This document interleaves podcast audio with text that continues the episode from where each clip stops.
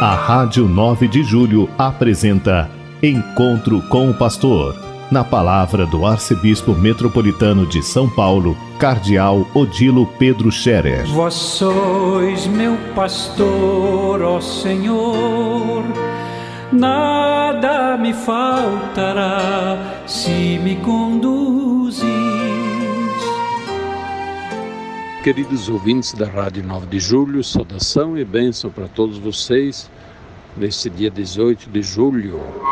Hoje é uma segunda-feira.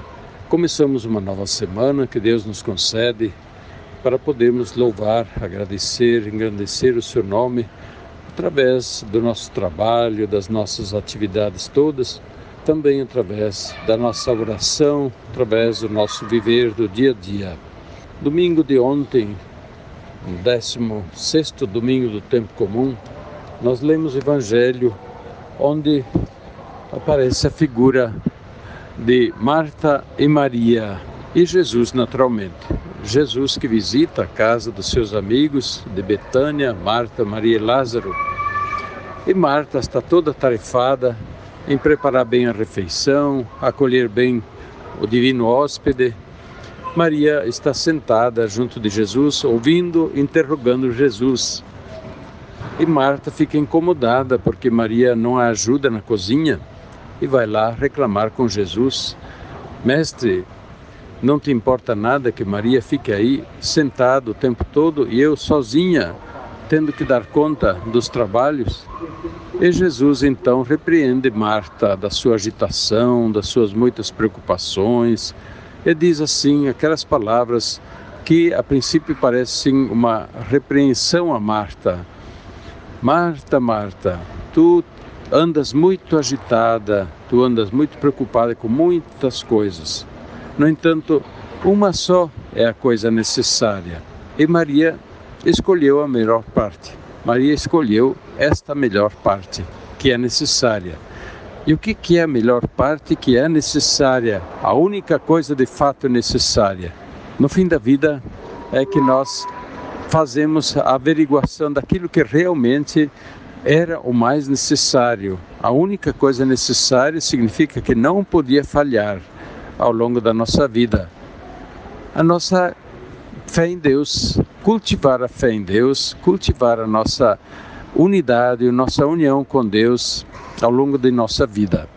Se a gente se desgarra de Deus ao longo da vida, tudo fica sem sentido, tudo fica perdido nosso muito trabalho, nossa agitação, nossos muitos projetos que ocupam nosso tempo todo, tudo isso poderia ficar sem sentido se a gente não se ocupasse desta única coisa verdadeiramente necessária. E como é que se faz? Pois é, ouvir Deus, ouvir como Maria ouvia Jesus, ficar com Deus. E isso se expressa através dos momentos de oração, do silêncio, do estar com Deus, a leitura da palavra de Deus, a participação da missa, aqueles momentos que a gente dedica para Deus no dia a dia e que nós muitas vezes falhamos porque temos tanta coisa para fazer, temos tantas ocupações, e a gente corre para cá e corre para lá e acaba esquecendo da oração, fazendo mal feito, acaba não indo para a igreja, não lendo a palavra de Deus. Pois é, e é isso que dá sentido à vida. Tudo o resto é bom, é necessário também, mas a única coisa que não pode falhar é esta, de a gente cultivar a nossa união com Deus, a nossa fé em Deus, porque é esta fé em Deus, a nossa união com Deus que no fim da vida nos dará salvação.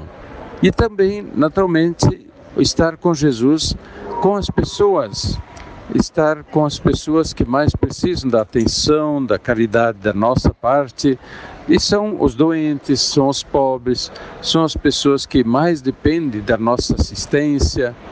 E naturalmente a gente conhece essas situações na própria vida, na própria família, nas próprias relações humanas. A gente não ficar insensível diante das necessidades e sofrimentos do próximo. Pois bem, esse evangelho que ouvimos ontem, tão bonito, mas também tão intrigante para nós. Jesus não quis dizer que Marta não estivesse fazendo coisas boas, Marta está fazendo coisas boas. O trabalho, ocupar-se com os afazeres de casa, do seu trabalho, da sua profissão, da carreira, enfim, cumprir os próprios deveres, tudo isso é bom e é necessário. Mas isso não deve nos fazer esquecer daquilo que é o mais necessário, que não pode falhar de jeito nenhum em nossa vida. Pois bem, queridos ouvintes, começamos uma semana. Durante a semana, o que, que a gente faz? A gente vai à missa domingo, tomara que sim, né? Ir à missa aos domingos, então não pode falhar mesmo.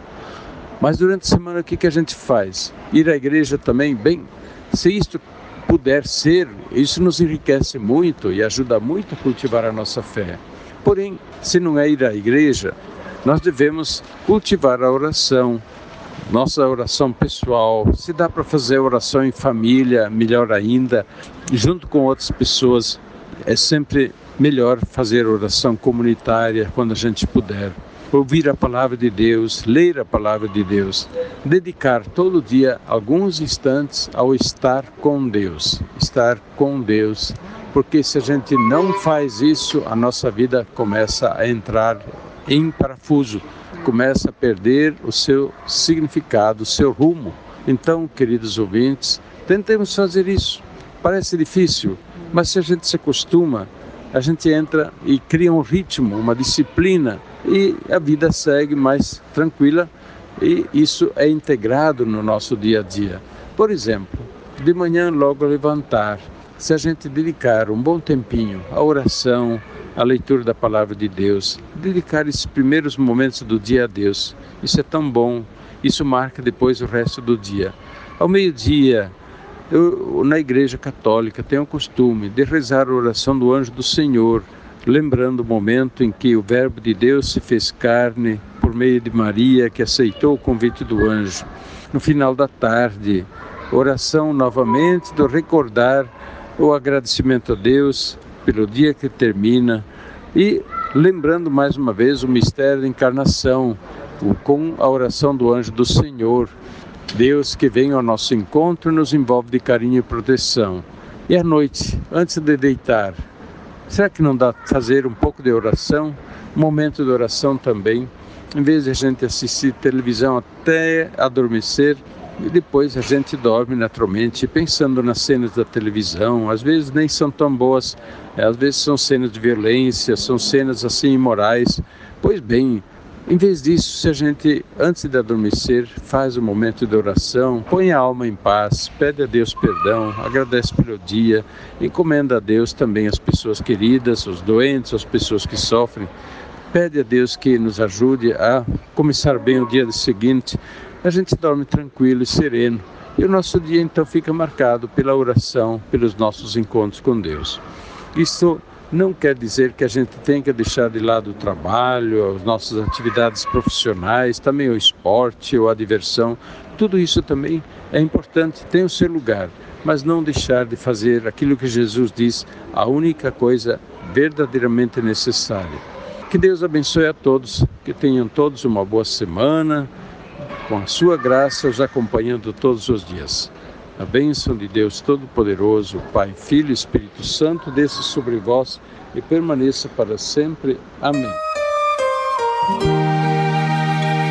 A Rádio 9 de Julho apresentou Encontro com o Pastor, na palavra do Arcebispo Metropolitano de São Paulo, Cardeal Odilo Pedro Scherer. Vós sois meu pastor, ó Senhor, nada me faltará se me conduz